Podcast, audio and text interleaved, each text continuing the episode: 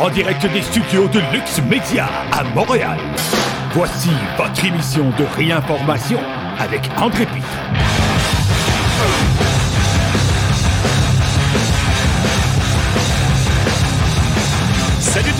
Bienvenue à cette émission de réinformation. Aujourd'hui, nous sommes le 16 mars 2023 et comme à l'habitude, nous sommes en direct d'un des studios de Lux Media à Montréal.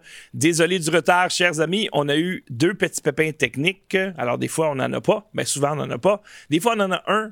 Des fois, on en a un gros. Mais d'avoir deux petits, c'est assez rare. Tu sais, genre, tu règles un problème, ça marche toujours pas. Mais c'est pas grave. L'important, c'est qu'on soit là, enfin.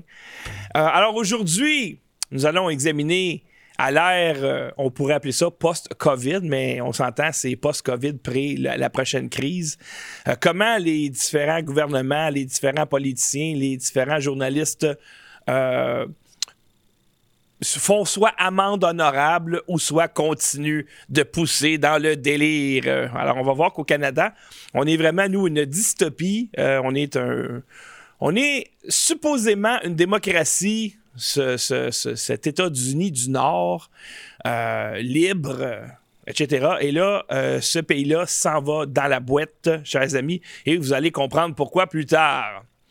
Euh, J'aimerais remercier les personnes suivantes qui sont devenues des patrons de Lux Media ou, comme aime le dire Yann Rochdy, des patriciens, des gens qui nous soutiennent pour que nous puissions continuer à faire ce qu'on fait. Alors, nous sommes le plus gros studio indépendant au Canada avec les plus grosses dépenses. Heureusement, nous avons beaucoup de gens qui nous suivent, qui apprécient notre travail et qui nous soutiennent. Alors, merci beaucoup à John Smith qui est devenu un patron pour 5 par mois, Matroni pour 10 par mois, Reg pour 5 par mois et Céline Franqueur pour 10 par mois. Merci à vous tous. Et s'il y en a qui s'ajoutent pendant cette émission, ça va me faire plaisir de les remercier. En même temps, si vous appréciez notre travail, vous appréciez mon travail, vous appréciez euh, les informations qui sont divulguées, n'hésitez pas à faire un pourboire sous forme de super chat. Et c'est uniquement pendant que je suis en direct que vous pouvez le faire. Et ça veut dire quoi un super chat? C'est-à-dire que vous écrivez votre message euh, dans le chat, vous appuyez sur le signe de dollar, vous choisissez le montant de votre pourboire et moi je lis votre message et comme ça, ben, vous êtes imbriqué dans cette émission pour les générations à suivre. Maintenant, pourquoi est-ce que ça va mal? Dans le monde? Eh bien, quand le pays le plus puissant du monde a un président qui, ne se lève pas avant 9 h le matin, eh bien, c'est dur euh, d'avoir un pays qui fonctionne bien. Pourquoi est-ce que je dis ça? Eh bien, parce que Jennifer Psaki, qui est l'ancienne porte-parole de la Maison-Blanche, elle a été remplacée par Karine Jean-Pierre, euh, elle a dit dans une émission de télé que Joe Biden ne fait rien à 9 h du matin et euh, on a un extrait de, de cette émission-là et il n'y a pas d'ambiguïté. Uh, and that's what people need to hear from him. Now, it's important to note President Biden does nothing at 9 a.m. He is a night owl. So the fact that he is doing this at 9 a.m. anyway speaks to how uh, vital the White House recognizes it is for him to have his voice out there conveying that to the American public. All right, Steve Ratner, thank you very Alors, Mme Psaki dit Joe Biden est un oiseau de nuit. Et oui, il vit la nuit. Euh, il ne fait rien à 9 h le matin. Le fait qu'il ait fait une conférence de presse pour adresser l'effondrement de la Silicon Valley Bank est un témoignage de son implication et de son engagement auprès de la population. Là, évidemment, j'ai fait une traduction libre ici. Alors oui, euh, ce n'est pas un président très travaillant. Ben, c'est un petit peu normal parce que ce président-là a l'air pas mal magané chers amis. Alors, grosse surprise, chers amis, vous allez tomber en bas de votre chaise.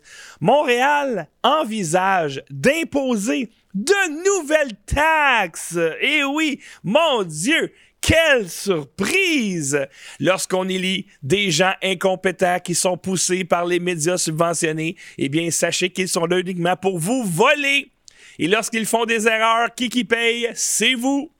Alors, l'article dit ici, euh, taxer les déplacements en voiture, les logements vacants, les stationnements asphaltés. Montréal envisage des solutions inédites pour financer son prochain budget, selon un document rendu public mercredi.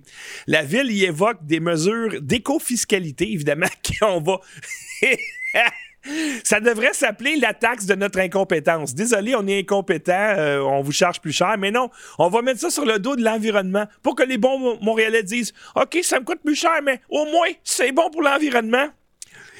Alors, euh, euh, ici, les possibilités de réduire la fréquence de l'enlèvement des ordures, ça c'est bon pour l'environnement, plus de vidange, ou celle du, du chargement de la neige. On va couper, chers amis dans euh, les, camions qui déblaient les rues. Euh, bonne chance à marcher sur les trottoirs et à vous casser la gueule et vous casser la hanche. Euh, ici, elle doit combler l'écart de 200 millions actuellement envisagés entre les dépenses et les revenus prévus pour 2024. Comment se fait-il, Madame la BRS? Vous êtes tellement compétente! Une muséologue! Vous êtes tellement compétente! Comment est-ce que vous avez un écart de 200 millions à combler? 200 millions pour une ville qui est déjà la plus taxée imaginable. Il n'y a pas là-dedans, malheureusement, pour faire une compression budgétaire de 200 millions, ça serait très, très facile à faire. Vous avez juste à écouter les émissions de Gilbert Thibodeau. Il va tout vous dire comment faire. En commençant par votre propre administration, c'est-à-dire vos comités qui en finissent plus, les nouveaux employés que vous avez donné de l'argent à vos amis, euh, et aussi le fait qu'il y a 103 élus à Montréal. 103 élus. À New York, je pense qu'il y en a 50 dans la ville de New York. Anyway. Alors, bravo, bravo, les Montréalais, vous allez payer plus cher. Arrête. continuez d'élire vos plantes vertes et c'est ça que ça va donner. Là, maintenant, le, tsar Poutine qui rit toujours dans sa barbe. La Russie est tellement coupée du système financier international que le Kremlin pense que les sanctions occidentales ont assuré le pays contre la crise bancaire. Notre système bancaire a certains liens avec certains segments du système financier international, mais il est euh, principalement soumis à des restrictions illégales de la part de l'Occident collectif, a déclaré mardi le porte-parole du Kremlin, Dimitri Peskov, selon l'agence de presse d'État. Il faisait référence aux sanctions contre le pays suite à son invasion de l'Ukraine il y a un an. Nous sommes dans une certaine mesure assurés contre l'impact négatif de la crise qui se déroule actuellement à l'étranger, a déclaré Peskov, selon ce média. Alors, euh, oui, les sanctions, les sanctions contre la Russie, chers amis, font mal à tout le monde sauf la Russie.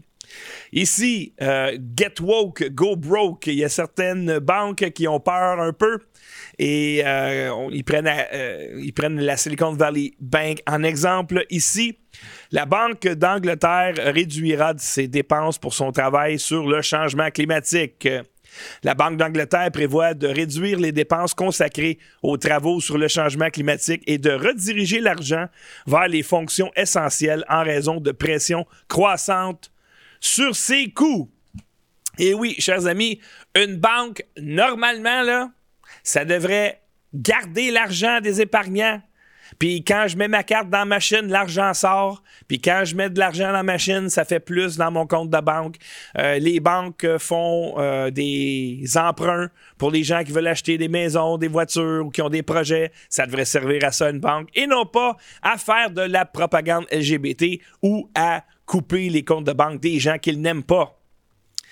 Euh, ici, on se transporte aux États-Unis. Il n'y aura pas d'alcool pour les pédophiles. Ron DeSantis met son pied à terre. Il retirera à l'hôtel de luxe de Miami, c'est l'hôtel Hyatt, son permis d'alcool pour avoir organisé un spectacle de drag queen sexuellement explicite avec des enfants présents. Le département des affaires et de la réglementation professionnelle de Floride a annoncé en décembre qu'il enquêtait sur le spectacle de Dragster pour tous les âges Drag Queen Christmas qui s'est déroulé à Fort Lauderdale et à Miami. Exposer des enfants à des activités sexuellement explicites est un crime en Floride et une telle action viole les normes de licence du département pour l'exploitation d'une entreprise et la détention d'un permis d'alcool, a déclaré le département. On continue, chers amis, dans les, euh, les actualités. Ici, vous vous rappelez sûrement du pasteur Derek Reimer qui a été arrêté, qui a été incarcéré pour le crime d'avoir manifesté devant justement euh, des drag queens qui euh, faisaient leurs gestes sexuellement explicites devant des enfants gorgés d'eau. Avec la nouvelle tasse André Pitre Réinfo, chers amis, disponible pour la modique somme de 100 dans la boutique. Pourquoi cher de même? Eh bien, pour commencer, c'est une tasse qui garde vos liquides chauds ou froids pendant 7 heures de temps et en plus vous aider à financer Lux Media. Alors, je vais mettre ici la vidéo de Derek Reimer. Il a été interviewé par l'équipe de Rebel News et je pense qu'il a un message très inspirant pour nous tous. We got to follow our convictions that we can't just stop doing what God's called us to do just because there's some fire and just because there's some heat. And um, I, I'm just compelled, and I I know that realistically I'll end up back in there.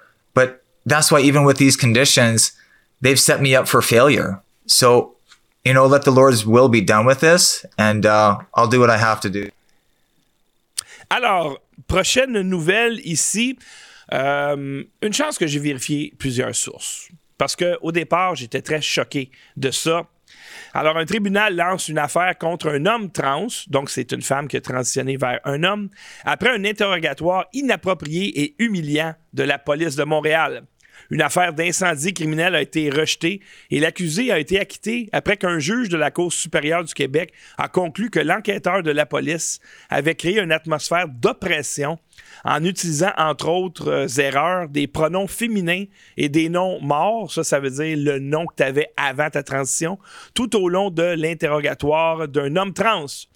Le juge Salvatore Machia écrit dans sa décision que l'interrogatoire de Dimitri Lévesque, qui impliquait de multiples cas où l'enquêteur le qualifiait de femme, lui a causé beaucoup de stress et d'anxiété et comprenait une série de questions inappropriées sur sa morale et ses pratiques sexuelles qui étaient profondément humiliants et dégradants. Alors, qu'est-ce qu'a fait le méchant Dimitri? Euh, ça en tout cas, ce qui est allégué, c'est que la personne aurait mis des boîtes de pizza, deux boîtes de pizza sur son four, allumé les ronds et est sorti. Et on a des raisons de croire, la police en tout cas des raisons de croire que ce serait un incendie criminel. Et euh, j'étais bien choqué de ça, dans le sens où, ben, si tu veux éviter la justice, tout ce que tu as à faire, c'est de, dire que tu es l'autre sexe, et puis il euh, n'y a rien qui va se passer. Un peu comme euh, les hommes euh, les, les, hommes qui euh, disent qu'ils sont des femmes, on les transfère dans une prison pour femmes et là, évidemment, c'est l'orgie pour eux. donc, est-ce qu'il s'agit de, la même chose, c'est-à-dire de quelqu'un qui, qui utilise son statut de victime trans pour s'en tirer avec la justice? Je suis allé voir un autre article qui parlait de la même chose dans le Journal de Montréal. Ici, un juge rabroue la police de Montréal pour avoir mégenré et opprimé un trans. Alors, euh, ça dit ici, comme le veut l'usage, la personne a été rencontrée par la police, sauf que dans ce cas-ci, la sergente détective s'est immiscée dans la vie intime de l'accusé sans aucune raison valable. Alors, dans l'autre article, on dit la personne a été traumatisée parce qu'elle a été mégenrée, c'est-à-dire que je suis une femme, je suis devenu un homme, faut que tu m'appelles monsieur. Mais des fois, les trans, c'est pas évident, là. Euh, tu sais, j'ai vu des trans, moi, avec de la barbe, là, puis une perruque. fait qu'en tant que police, tu l'appelles-tu monsieur ou madame, c'est pas évident. Euh, et, voici ce qui a été dit. Avec votre transformation, est-ce que vous êtes plus aux hommes ou aux femmes? En quoi, en quoi ça concerne la police? Euh, et ça, c'est l'enquêteuse qui avait posé cette question-là en demandant si le gars avec qui vous êtes, est-ce qu'il accepte cette transformation? C'est pas de tes affaires. S'en sont suivis des questions concernant le cycle menstruel de M. Lévesque et les préférences sexuelles de ses partenaires intimes. C'est pas de tes affaires. Et pour en rajouter, la sergente détective a ensuite mentionné à propos du processus de changement de sexe que c'était difficile et qu'il y a des gens qui l'ont regretté. C'est pas de tes affaires. Euh, mais toi, tu n'es pas bien dans ta peau, c'est pour ça que tu veux faire ça. Ce n'est pas facile, ce n'est pas comme aller chez le dentiste etc., etc. Donc, euh, la personne a peut-être été mégenrée, ça, je peux comprendre ça. Le dead naming, je peux comprendre ça. Sauf que la police, ici, a agi de façon dégoûtante.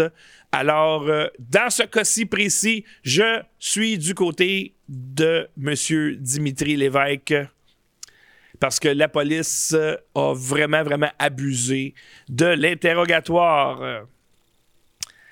Euh, ici, maintenant, on va commencer à parler de censure. Vous savez qu'il y a plusieurs. Il y a, deux sujets qui sont très, très, très sensibles sur les médias sociaux appartenant, appartenant à, à, l'état profond, on va le dire. Là. Facebook, ça appartient à l'état profond, YouTube aussi.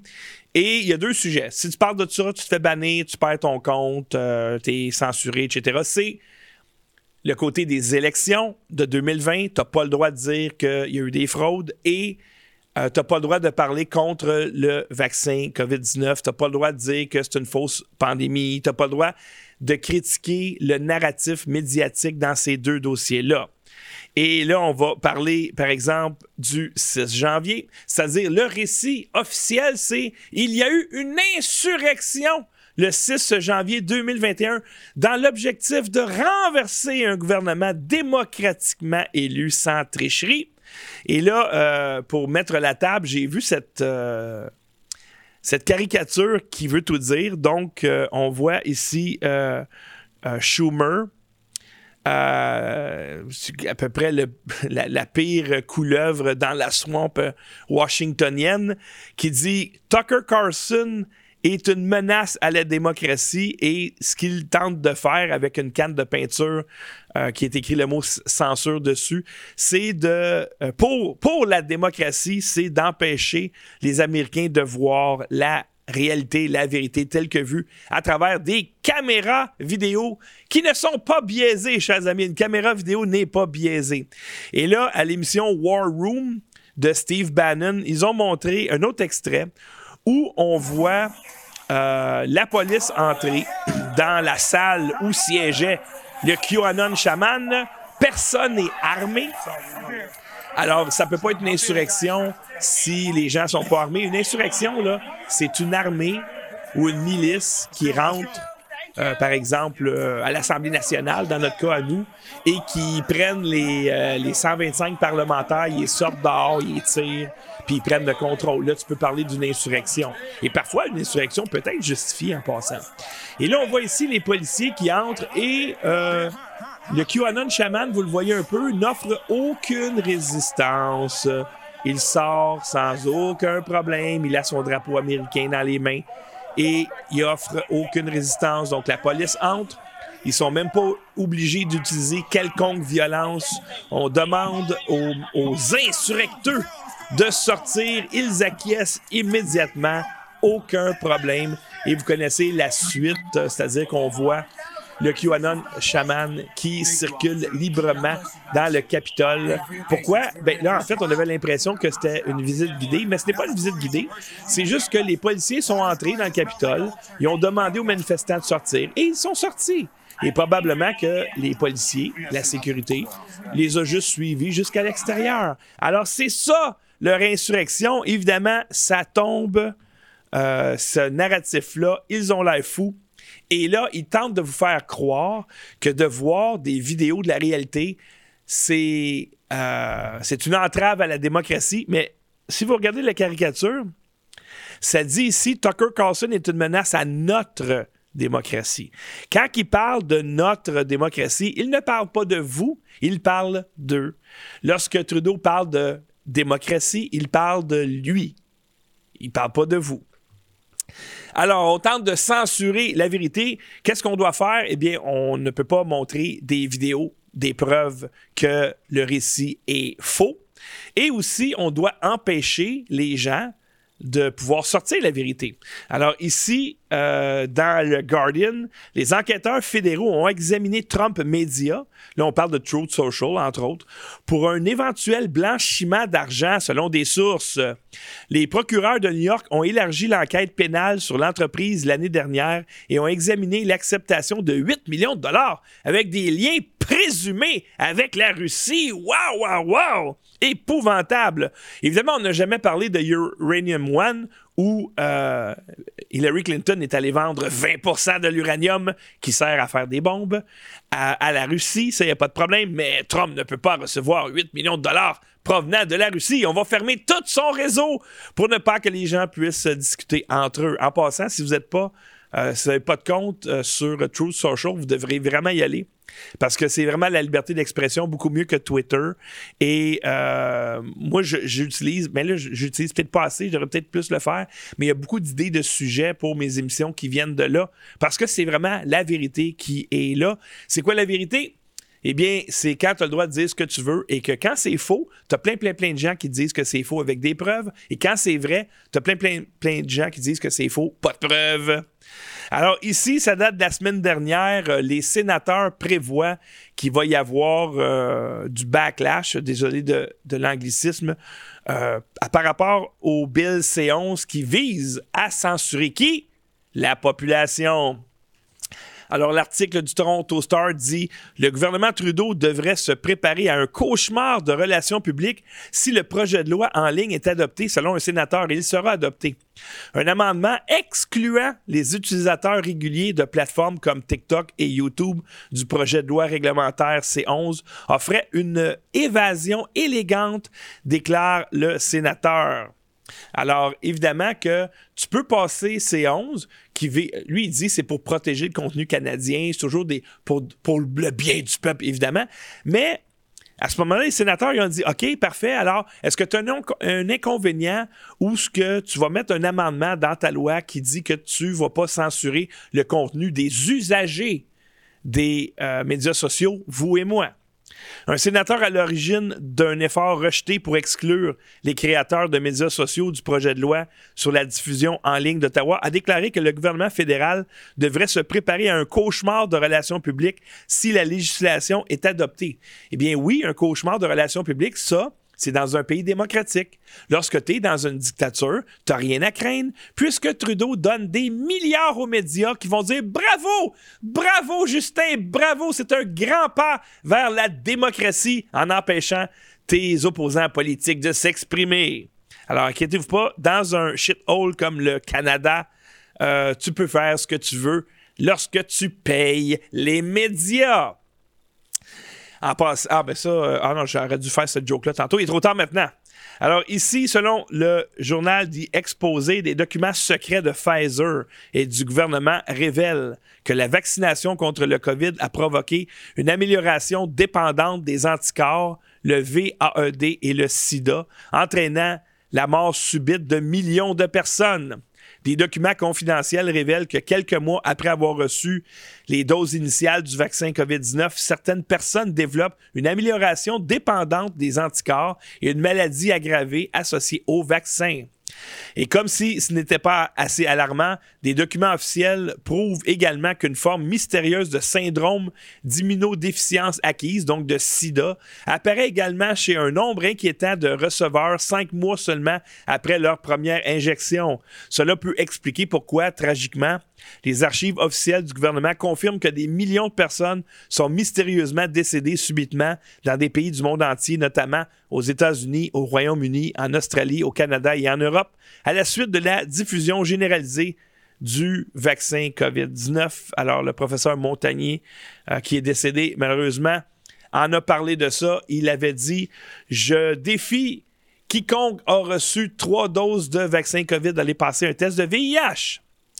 Euh, par contre, il y a des gens qui, euh, qui font on peut dire amende honorable, mais beaucoup trop tard. Il n'y aura pas d'amnistie, on vous le dit tout de suite, malgré votre sortie. Alors, il est trop tard, chers amis. Les médias, vous avez fait subir l'enfer aux citoyens, alors que vous êtes supposé les protéger. Vous avez fait exactement le contraire. Alors là, il y a euh, ici dans le journal Spiegel en Allemagne, un journaliste du nom de Alexander Newbacker, on peut dire ben, journaliste chroniqueur. les, journalistes aiment plus ça se faire appeler des journalistes maintenant parce que ça, oblige quasiment que tu dises la vérité. Alors, ils se cachent derrière. Non, non, moi, je suis juste un chroniqueur, je suis un, blogueur comme ça. Si je fais des erreurs, c'est pas grave. Alors, euh, M. Newbacker a écrit un article qui s'appelle Nous, les échecs Corona. Euh, nous savons maintenant que de nombreuses mesures pandémiques étaient absurdes, excessives et illégales. Pas de feuille de gloire, pas même pour nous, les médias. Donc lui, il fait un mea culpa. Et là, chers amis, euh, l'ancien ministre, ou il est peut-être encore ministre de la Santé en Allemagne. Il s'appelle Karl Lauterbach, parle soudainement des dommages de la vaccination. Quel revirement! Euh, donc, euh, ça dit ici, un virologue critique une erreur dramatique. Et euh, je vous mets ici une vidéo de ce ministre de la Santé qui a passé à un, gros poste de télé et qui, lui, a, était une espèce d'Aruda. C'est-à-dire qu'il était pour la vaccination obligatoire. Il a dit à tout le monde que les vaccins étaient sécuritaires, qui, fonctionnaient, etc. Il a vendu ça à la population pendant deux ans de temps. Et là, maintenant, il passe à la télé pour dire que oh, le vaccin est dangereux, il y a plus d'accidents qu'on pensait et les, euh, les, gens doivent être dédommagés parce que les effets secondaires sont très graves. Alors, dans le prochain vidéo, il est sous-titré en français. Malheureusement, pour ceux qui nous écoutent euh, via, euh, via le podcast, ça ne va pas vous dire grand-chose parce que le monsieur parle en allemand. Mais ils font, regardez bien les dates, ils font le contraste entre ce qu'il a dit cette semaine et ce qu'il lance comme fausseté depuis le début de la pandémie. Es gibt also sehr schwere Nebenwirkungen, die kommen manchmal vor, weniger als einer von 25.000. Es ist richtig, 1 zu 10.000, das mhm. ist die Häufigkeit von schweren Nebenwirkungen. Auf der Grundlage der Daten des Paul-Ehrlich-Institutes, also äh, ich habe es ja eben gesagt, also die Zahlen waren mir ja all die Zeit bekannt, die sind auch relativ stabil geblieben. Weniger als einer von 25.000. 1 zu 10.000. Post-Fuck-Syndrom. What the fuck? Post-Fuck, diese Schicksale sind absolut bestürzend sind schwerste Einschränkungen und davon wird auch einiges permanent sein. Von daher ist das schwierig. Eine Impfpflicht können wir nicht durchsetzen. Also zum einen haben wir versprochen, dass es keine Impfpflicht gibt. Daran muss man sich als Staat dann auch halten. Jeder weiß, dass ich ein Befürworter der Impfpflicht bin. Mhm. Es muss also hier zu einem schnelleren Anerkennen dieser Verfahren, dieser also Impfschäden kommen. Und wir bekommen ja jetzt auch langsam ein klareres Bild. Warum haben Sie, Herr Lauterbach, im Sommer 2021 noch behauptet, dass die Impfung nebenwirkungsfrei sei. Und zusätzlich geht es darum, weshalb eine Minderheit der Gesellschaft eine nebenwirkungsfreie Impfung nicht will, obwohl sie gratis ist und ihr Leben und das viele andere retten kann. Lauterbach hat den Tweet nie gelöscht. Naja, das war eine Übertreibung, also die ich da einmal in einem missglückten Tweet gemacht habe. Aber es war ja nicht grundsätzlich meine Haltung. Ich hatte ja sehr, sehr häufig vorher auch schon zu den Nebenwirkungen der Impfungen Stellung genommen. Also Sie haben schon immer diesen Eindruck erweckt, dass das Thema Nebenwirkungen eigentlich gar kein Thema ist. Na, das ist nicht richtig. Also die Impfung ist nebenwirkungsfrei oder fast nebenwirkungsfrei. Die Impfungen sind halt mehr oder weniger nebenwirkungsfrei. Das muss immer wieder gesagt werden. Fast 60 Millionen Deutsche sind inzwischen vollständig geimpft, ohne dass wir von schweren Nebenwirkungen oder langfristigen Einschränkungen erfahren hätten. Also die Zahlen waren mir ja all die Zeit bekannt. Die sind auch relativ stabil geblieben. Also mit Impfstoffen verdient man sowieso in der Regel nicht viel Geld. Die Pharmafirmen werden mit Impfstoffen nicht reich. Die Gewinne sind ja exorbitant gewesen, exorbitante Gewinne. What the fuck? Post-fuck-syndrome. What the fuck? Alors, l'Allemagne, c'est un très grand pays, un pays très puissant économiquement. Euh, c'est le pays le plus puissant de l'Europe. Et euh, ils ne peuvent pas vraiment se cacher, ces gens-là. Alors qu'ici, au Canada, ben, on est divisé par province. Euh, pour que les gens puissent penser qu'il y a un certain gouvernement local qui protège leurs intérêts, mais ce n'est pas le cas puisque euh, tout ce que le fédéral a à faire, c'est de brandir la baguette magique de l'argent, des chèques, si les provinces font ces quatre volontés et généralement les provinces se mettent à genoux et acceptent l'argent sans broncher. Et euh, le Canada est un pays artificiel et surtout au Québec, on est une minorité de francophones dans un océan d'anglophones nord-américains et de, et de latinos, euh, d'hispanophones également. Alors, et la plupart des Québécois euh, ne parlent pas le français. En tout cas, les francophones, il y en a beaucoup qui ne parlent pas l'anglais, excusez-moi, ou qui ne comprennent pas l'anglais. C'est de là la puissance des médias subventionnés francophones parce que les gens, ils comprennent pas le discours de Trump. Fait qu'ils vont écouter Loïc Tassé, puis Loïc, il dit c'est un gros malade mental, puis ils vont le croire. Et euh, ici, c'est facile de nous soumettre parce que la majorité des gens sont habitués à écouter les médias. C'est une chose beaucoup plus difficile à faire en Allemagne. Alors, euh, cette interview SDF, on parle toujours du monsieur Lauterbach, écrit l'histoire du COVID. C'était dimanche soir qu'a fait cette entrevue-là. Donc, le ministre de la Santé, Karl Lauterbach, euh, a soudainement parlé clairement des personnes qui sont tombées gravement malades après la vaccination euh, de COVID-19. Ces destins sont absolument choquants et chaque destin est un de trop.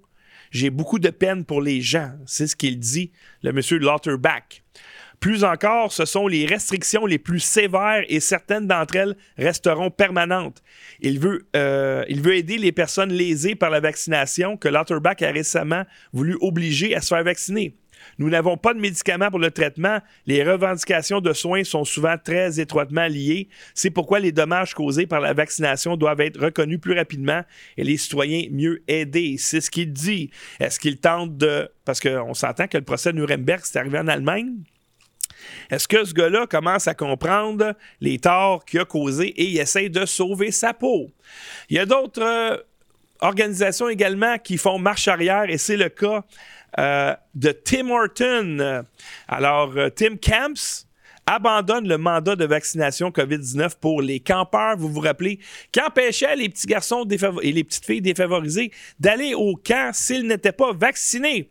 La logique et la pensée rationnelle ont prévalu avant la saison des camps de 2023, les mineurs défavorisés n'étant plus contraints de se conformer au mandat de vaccination pour participer au camp Tim. Alors Tim recule, mais euh, ils veulent juste qu'on essaie d'oublier ce qu'ils ont fait subir et les injustices qu'ils ont faites envers les petits garçons et les petites filles. Mais moi, je n'oublie pas. Je ne vais plus chez Tim Hortons et je n'oublie pas Costco. Je ne vais plus chez Costco. Même s'il n'y a plus de mandat de masque, je ne vais plus. Je vais euh, boycotter ces entreprises jusqu'à ma mort, en espérant que ma mort n'arrive pas trop rapidement. Alors, euh, ici à Amqui, ça sent, ça sent pas bon cette affaire-là, Amqui en passant. Folie meurtrière à Amqui. La santé mentale c'est une responsabilité collective, dit François Legault. Lui, il dit que quand il arrive un drame qui est causé par un problème de santé mentale, c'est la responsabilité de tous. Eh bien, Monsieur Legault, j'ai le regret de vous annoncer que vous, avez causé des détresses psychologiques pendant vos confinements illégaux, pendant un an et demi à peu près que ça a duré. Et on regarde ici, euh, ça, ça vient de euh, Statistique Canada. La santé mentale auto-évaluée s'est détériorée après une autre année de pandémie de COVID-19. Et ça dit, la pandémie de COVID a entraîné d'importantes répercussions sur la vie des Canadiens depuis mars 2020. Des restrictions ont été mises en œuvre par les autorités sanitaires, donc les Arruda de ce monde, cautionnées par le premier ministre tout au long de la pandémie pour aider à limiter la propagation du virus. On sait aujourd'hui que ces mesures-là n'avaient aucun impact sur la propagation du virus, que vous avez poussé un vaccin qui n'a aucun impact sur la propagation du virus et qui a causé des milliers, sinon des millions de morts à cause de toi, François Legault. Toi! C'est toi, le premier ministre du Québec. Arruda, il dit Tu peux dire femme ta gueule, Arruda. Parce que t'es un corrompu, je vais te mettre dehors. C'est pas ça que t'as fait. Euh, on va écouter Arruda, puis Ben oui, c'est ça. Puis on va mettre des mesures qui sont proposées par des firmes conseils parce que vous, êtes juste une gang de cabochons.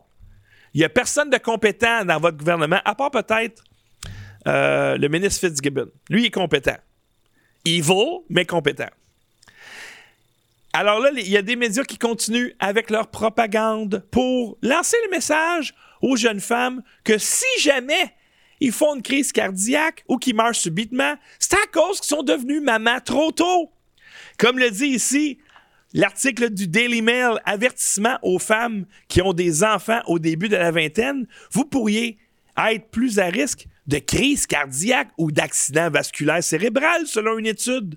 Accoucher jeune, entre autres facteurs, peut augmenter le risque d'accident vasculaire cérébral et de crise cardiaque. Des scientifiques de l'Imperial College de Londres, de Cambridge et de Yale ont fait la découverte. Ah, tiens, tiens, euh, le Imperial College of London?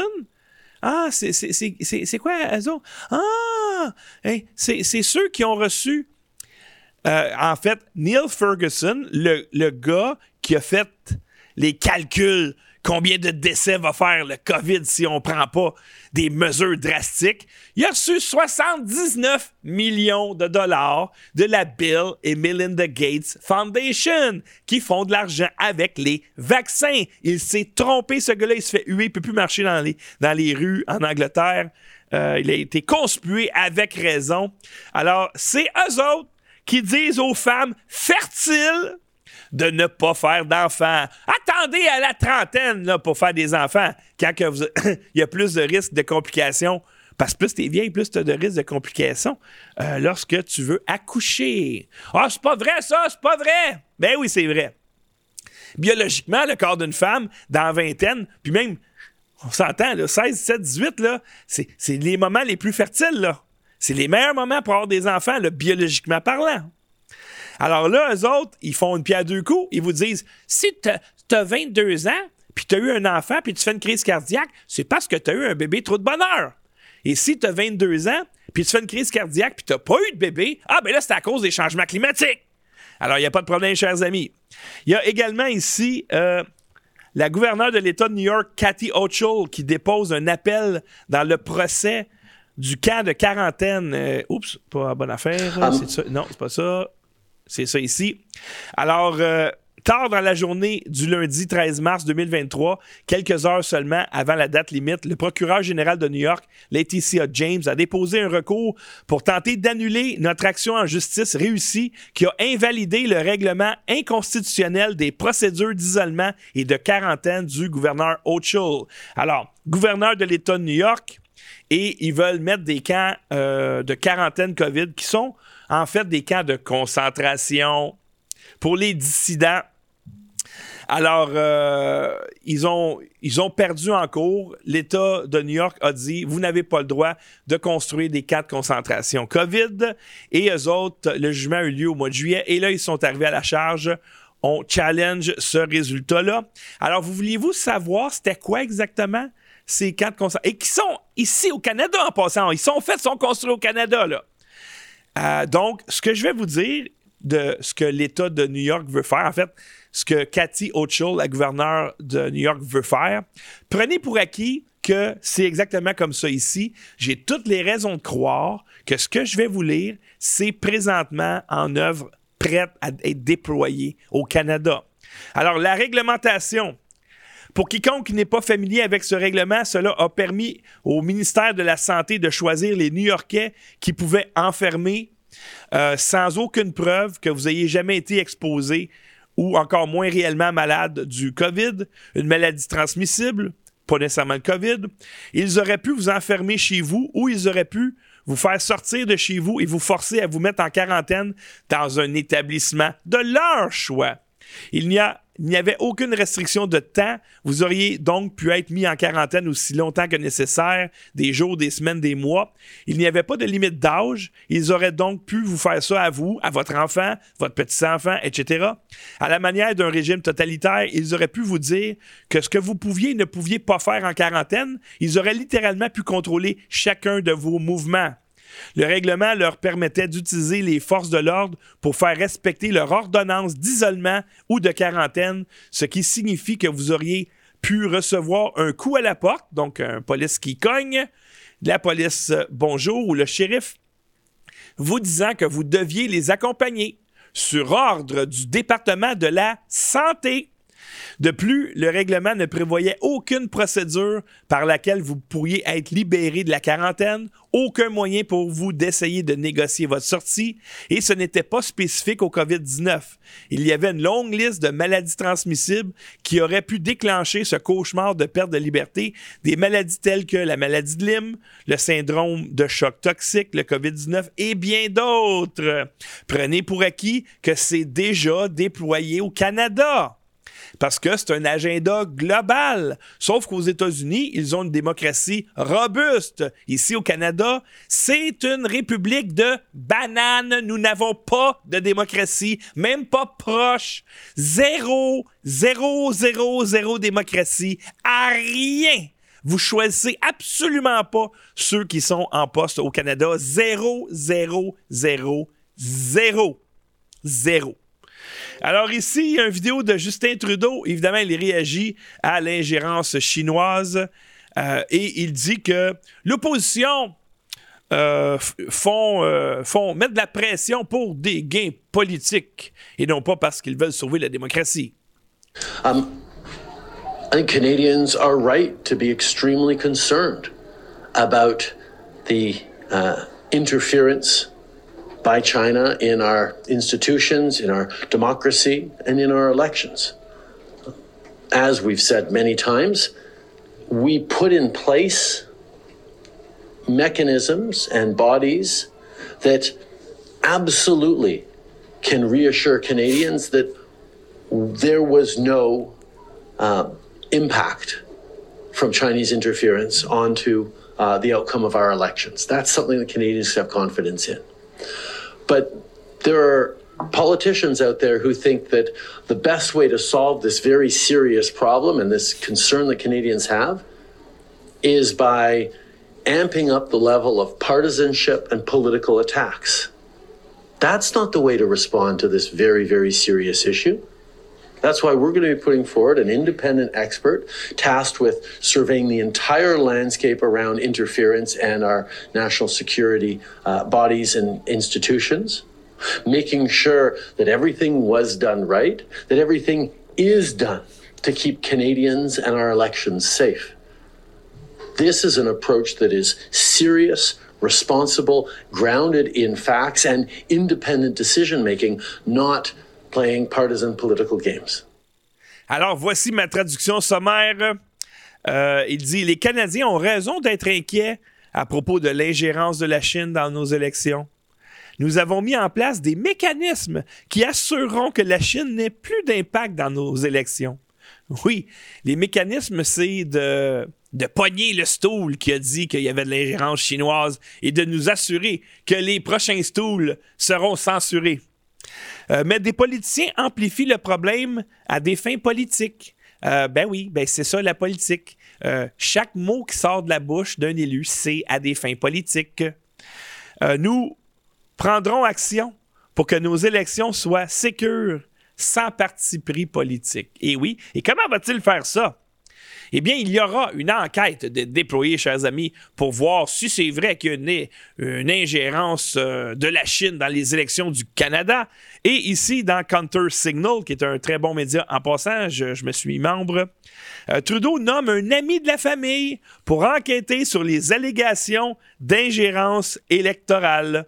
La semaine dernière, Trudeau a annoncé qu'il n'autoriserait pas la tenue d'une enquête publique sur l'ingérence électorale, malgré le fait que les députés élus aient voté en sa faveur. Au lieu de cela, Trudeau a annoncé qu'un comité distinct contrôlé par les libéraux lancerait une enquête sur l'ingérence étrangère appelée National Security and Intelligence Committee of Parliamentarians. De plus, Trudeau a déclaré qu'il nommerait un rapporteur spécial indépendant, non partisan, pour enquêter sur les fuites et les allégations. Mercredi, Trudeau a nommé l'ancien gouverneur général David Johnston au, poste de rapporteur, qu'en 2017, Trudeau a qualifié d'ami de la famille. Johnston, 81 ans, a été nommé gouverneur général du Canada par le premier ministre de l'époque, Stephen Harper, en 2010. Lorsqu'il a quitté ses fonctions en 2017, Trudeau a prononcé un discours émouvant sur Johnston, le qualifiant de voisin littéralement amical et d'un ami de la famille. Apprendre à connaître quelqu'un en tant qu'ami de la famille ou ami de vos pères est très différent d'avoir l'honneur de travailler à leur côté, a déclaré Trudeau en 2017, et le père dans le sens P-E-R-E -E, et non pas P-A-I-R. Ce fut donc un véritable honneur depuis le début de mon mandat d'apprendre à connaître le gouverneur général non seulement comme un voisin amical, littéralement, mais comme un noble intègre qui incarne les principes qui défendent notre pays.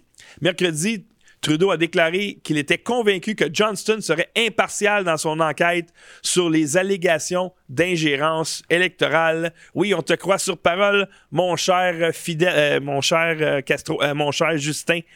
On est sûr, sûr, sûr que ce sera impartial comme la commission Rouleau a été très impartiale, qui a dit que tu avais tout à fait raison d'invoquer les mesures de guerre euh, parce que des camionneurs faisaient aller leur klaxon trop fort à Ottawa. Et là, on a ici euh, le chef de l'opposition, le chef euh, du Parti conservateur du Canada, celui qui est là pour s'opposer aux mesures de Justin Trudeau. Et il a fait une déclaration importante. Il veut s'attaquer, lorsqu'élu, au Big Pharma. Je vous mets un extrait.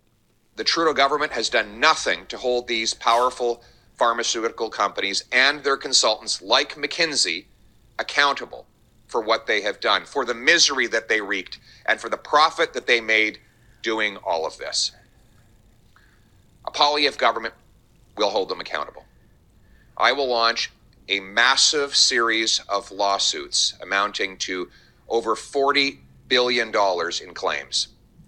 We will join British Columbia's lawsuit uh, in order to recover the federal health costs that have resulted from Big Pharma's dirty and disgusting actions against our communities. We will launch a separate federal lawsuit to recover money that the federal government has had to spend on borders, indigenous programs, uh, policing, treatment, and other costs associated with this crisis. The people who profited from this misery should be the ones to pay the bill. It's about bringing home accountability. Alors, euh, Poilièvre, là, je traduis vite, vite, vite. Là. Le gouvernement Trudeau n'a rien fait pour rendre responsables les compagnies pharmaceutiques et les compagnies de conseil comme McKinsey. Oh my God! Il prend position, chers amis, il va nous défendre. Nous allons poursuivre les Big Pharma pour leur scandale. Roulement de tambour des vaccins COVID? Non! Leur scandale des opioïdes! Une fois que les autres l'ont fait. Donc, euh, Pfizer a payé, McKenzie a payé pour le scandale des opioïdes aux États-Unis. Là, maintenant que ça c'est fait, c'est l'histoire ancienne, ça rentre dans la fenêtre d'Overton. On a le droit d'en parler. Et euh, ils devront payer pour ce qu'ils ont fait, c'est ce qu'il dit, mais il ne parle pas du COVID. Pourquoi? Parce qu'ils respectent la fenêtre d'Overton. C'est quoi la fenêtre d'Overton? Eh bien, c'est ce que vous voyez à l'écran.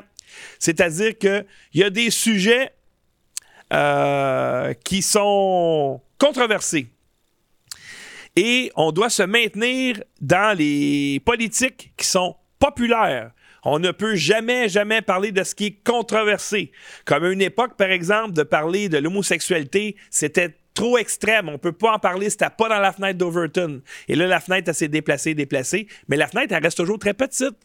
Alors là, maintenant, quand c'est des enjeux de défendre la population en général et non pas des petits groupes, là, à ce moment-là, ça rentre pas dans la fenêtre d'Overton. On n'a pas le droit de. J'ai le droit de dire que les compagnies pharmaceutiques sont pas fines parce qu'ils ont vendu des opioïdes, mais j'ai pas encore le droit de dire qu'ils sont pas fines parce qu'ils ont empoisonné 100% de la population. Ouais, mais ils n'ont pas euh, inoculé 100% de la population. Non, mais on a des preuves que c'est 100% de la population qui est, empoisonnée. Parce que ceux qui ont été empoisonnés, ils transmettent le poison aux autres. Alors ici, euh, permis de conduire euh, retrouvé dans un écocentre. Le service de police de la ville de Québec confirme qu'un gestionnaire d'un écocentre, celui de Charlebourg, selon ce qui a été possible d'apprendre, aurait contacté les policiers la fin de semaine dernière après la découverte de plus d'une centaine de documents qui peuvent s'apparenter à des documents officiels d'identification personnelle généralement produits par la SAAQ. Selon nos informations, les documents en question, soit environ 270 permis de conduire, auraient été jetés dans la section des matériaux secs. Il semble qu'ils se seraient retrouvés par erreur dans une boîte de plaques d'immatriculation envoyée pour destruction à une entreprise de ferraillage et de recyclage de métaux. Alors pourquoi cette manchette? Est-ce qu'ils sont obligés de parler d'une erreur, il y a quelqu'un qui a mis quelque chose dans les poubelles, c'était des documents euh, confidentiels. Ben oui, ben oui, on en parle. Pourquoi? Parce que là, les gens, le premier ministre va arriver, va dire écoutez, là, on s'excuse auprès des 270 personnes que vos informations personnelles auraient pu être prises par n'importe qui, on s'excuse, mais on a la solution, chers amis. On va tout, tout, tout, tout, tout, tout, tout mettre numérique dans vos téléphones, et comme ça, ça peut plus arriver. Alors, ils nous prennent pour des cons, chers amis. On s'en va vers l'identité numérique Uber Alice à 100%. Et là, d'ailleurs, j'ai une vidéo ici euh, de ce que de ce qu'est une ville de 15 minutes. C'est ça qu'on nous pousse, hein, la, la Valérie, Plante. Oui, oui, pour l'environnement, ça prend des villes de 15 minutes. Vous ne posséderez plus rien, mais vous serez heureux, chers amis. Alors ici, chaque quartier est séparé par un mur de clôture. Il y a de deux à quatre portes par quartier. Si vous souhaitez entrer ou sortir de votre quartier, vous aurez besoin d'un scan facial, donc de votre euh, identification numérique. Et là, on voit la dame qui cherche à sortir de son patelin. Elle doit, se faire scanner la face. Et là, selon ton score de crédit social, la porte va s'ouvrir ou non. Alors, c'est ce qu'ils veulent. Alors, ça, c'est comment mettre une population entière en prison et leur donner des privilèges pour bonne conduite. Ça va très bien, chers amis. Et là, euh, j'ai découvert ça. C'est une compagnie qui fait des vêtements qui sont là pour confondre les caméras de l'intelligence artificielle. Euh, c'est une compagnie euh, qui s'appelle. euh, mon Dieu, comment s'appelle déjà cette compagnie-là? On va sûrement voir le nom, mais regardez les designs system of mass des vêtements qui fabriquent. C'est là pour confondre sorts of ways. les, It renders off les caméras, donc le système d'intelligence artificielle. without our even knowing vous that it's mettez leurs happening. vêtements, euh, le- la caméra vous laisse tranquille. Dans le fond, ils sont pas capables de reconnaître que c'est une personne. Euh, ça, ça va. euh, la, la caméra va penser c'est un zèbre, c'est un, un poisson, peu importe, mais ils peuvent pas voir que c'est un humain. Alors, euh, c'est assez intéressant, sauf que ah, ça s'appelle Capable, la, la compagnie. C'est intéressant, sauf que je suis persuadé que l'intelligence artificielle éventuellement va s'adapter et que euh, va falloir être beaucoup plus créatif pour déjouer leur système tyrannique. Maintenant, on embarque dans les bonnes nouvelles. Je pense qu'on a juste des bonnes nouvelles jusqu'à la fin. Euh, avec l'avertissement Je suis de retour, James O'Keefe a lancé cette semaine une annonce qui a probablement suscité une certaine peur parmi ceux qui agissent mal, abusent de leur pouvoir, etc. Donc, qui est James O'Keefe Si vous ne le savez pas déjà, je sais que vous savez c'est qui, mais il est euh, le fondateur de Project Veritas et euh, il a été sanctionné, mis à l'écart et il a décidé de partir sa propre compagnie, sa compagnie euh, de, je pense, c'est O'Keefe Company. Alors, et il a fait un trailer, on pourrait dire une bande-annonce pour annoncer ce qu'il va faire.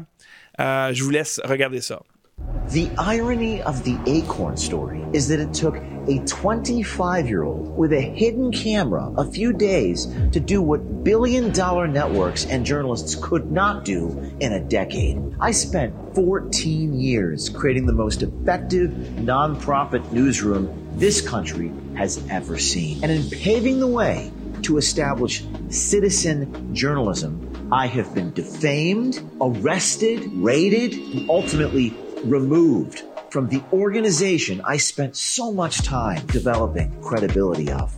I always knew they would try to ruin the reputations of those who expose them, the pharma giants, the three-letter government agencies, and those who I thought I could trust. But in response, we are going to build an army of investigators and exposers. They have awakened a sleeping giant. I'm back. Remaining by my side are a small, tight knit group of the most elite journalists in the world. Exposing corruption requires standing up to power because power hates sunlight. We are sunlight. Welcome to the O'Keefe Media Group, where we will never be shut down because not only do I own it, but you own it too. Support us and sponsor our army of journalists by becoming a founding member today. Alors, je trouve ça euh, un peu narcissique, mais est-ce qu'il avait vraiment le choix? Euh, donc, la vidéo, dans la vidéo, il dit un, un journaliste citoyen a réussi à faire ce que tous les médias réunis n'ont pas pu faire pendant des décennies. Il parle des embûches qu'il a subies avec euh, Project Veritas et promet de continuer son œuvre avec la crème de la crème des journalistes. Le pouvoir, il dit, le pouvoir déteste la lumière. Nous sommes la lumière et personne ne pourra nous arrêter. Alors, euh, en tout cas, il y a des gens qui vont lui reprocher euh, le fait qu'il va qu'il essaie de se montrer comme un culte un peu, comme un gourou. Tu sais, il arrive et il prend une bouchée du Subway, il jette le reste du sandwich à terre. Puis j'ai pas senti qu'il voulait faire une joke avec ça. Je pense qu'il voulait juste démontrer que lui, il il niaise pas avec le POC, qu'il a pas le temps de manger, etc., etc. Mais je pense que c'est une bonne nouvelle. Euh, le gars, il ressemble beaucoup à Pat Lagacé en plus. Puis dans cette vidéo-là, je lui reproche d'être euh, aussi euh, égocentrique que Lagacé. En tout cas. Pas grave, on le suit pareil, on l'adore. On a des super chats. Merci beaucoup à Jesus Christ qui dit un petit don pour dire merci à la résistance. C'est grâce à vous que les déchets vont finir dans une prison frette. Alors, mon cher, surveille ton langage. On dit pas déchets, on dit psychopathe. Nancy Ménard dit Je suis I follow dans le sens de dans je suis dans le sens de suivre Jésus dans sa générosité. Ben merci beaucoup Nancy et Patrick Aubin. Je suis aussi je suis aussi Jésus dans le sens de suivre dans sa générosité. Alors Jésus, il a il a parti un mouvement important, chers amis, un mouvement de générosité pour soutenir Lux Media. Alors, je vous remercie énormément. Euh, James O'Keefe a sorti, je pense que c'est son premier vidéo.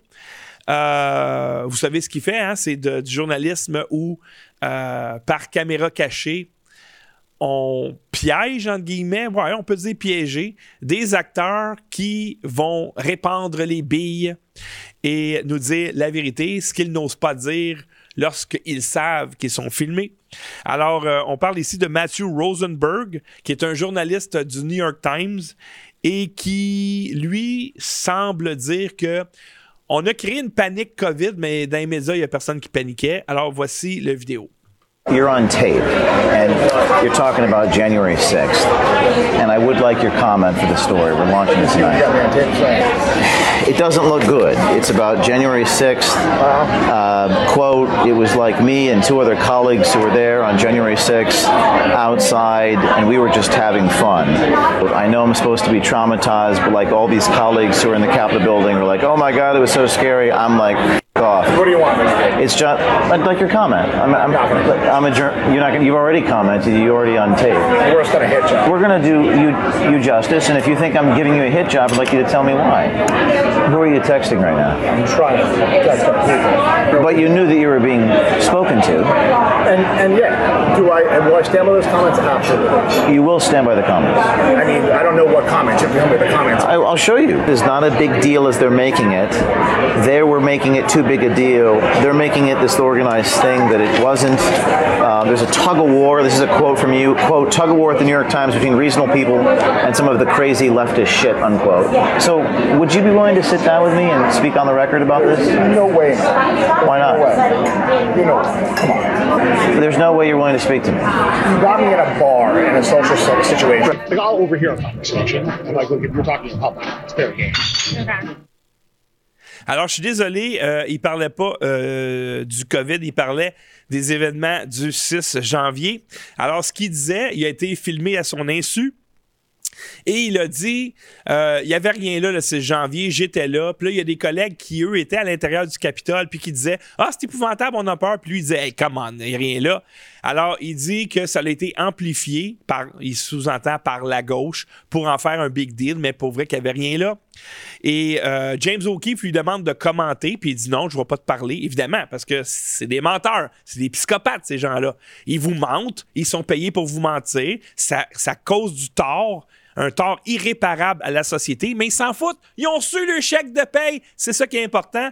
Et là, il ose dire à James O'Keefe, euh, de toute façon, ça a été pogné euh, dans un bar, ça n'a pas de valeur. Et il a dit lui-même dans l'enregistrement que si j'entends une conversation dans un bar ou un restaurant, j'ai le droit d'en parler, c'est fair game. Et c'est exactement ce que fait James O'Keefe. Alors, je termine maintenant sur euh, un documentaire qui, malheureusement, il n'y a pas de screening au Québec. Des screenings, ça veut dire des diffusions au Québec. Euh, j'ai demandé de l'aide à des gens pour que ça arrive parce que je pense qu'un maximum de personnes devraient voir ce documentaire-là sur grand écran ou petit écran, ce n'est pas grave. Alors, euh, je vous montre ici la bande-annonce euh, d'un documentaire qui s'appelle Unacceptable. Et peut-être que ça vaudrait la peine de le sous-titrer en français également pour les francophones. Et qui démontre, dans le fond, que le mouvement des camionneurs, le mouvement du convoi de la liberté, c'était legit. Ça avait sa raison d'être, il n'y a pas eu de violence, et ceux qui étaient les violents, les menteurs, les psychopathes, eh bien, c'était Trudeau et sa gang de psychopathes. Alors, voici la bande-annonce.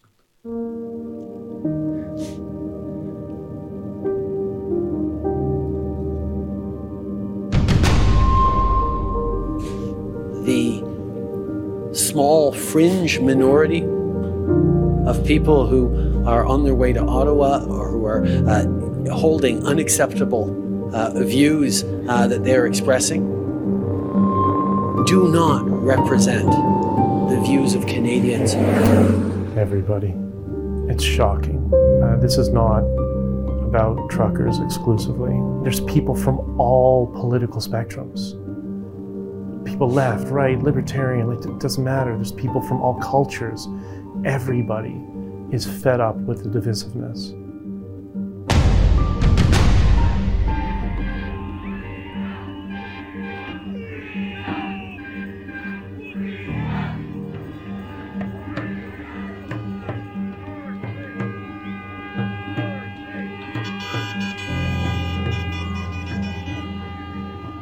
I mean, the majority of people actually do support uh, mandates and whatnot. You've seen many polls, I'm sure, uh, from the Angus Reid Institute, the Lager Institute, any of those polling companies. They show that two thirds to three quarters of Canadians support mandates, and that is still true here in Saskatchewan as well.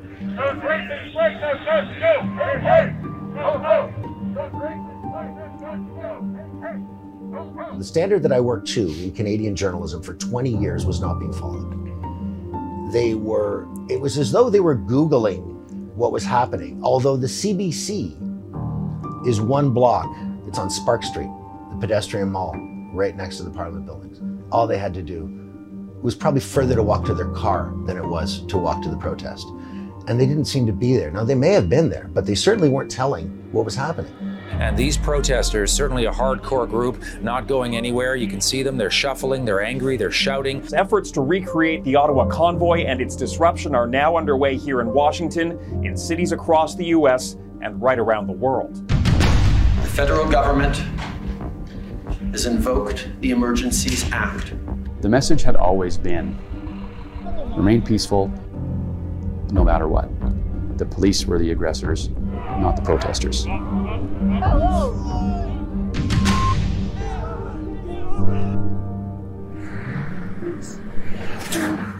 I didn't think I had any more tears left to cry, but there, there really is. These guys are heroes. They really are heroes.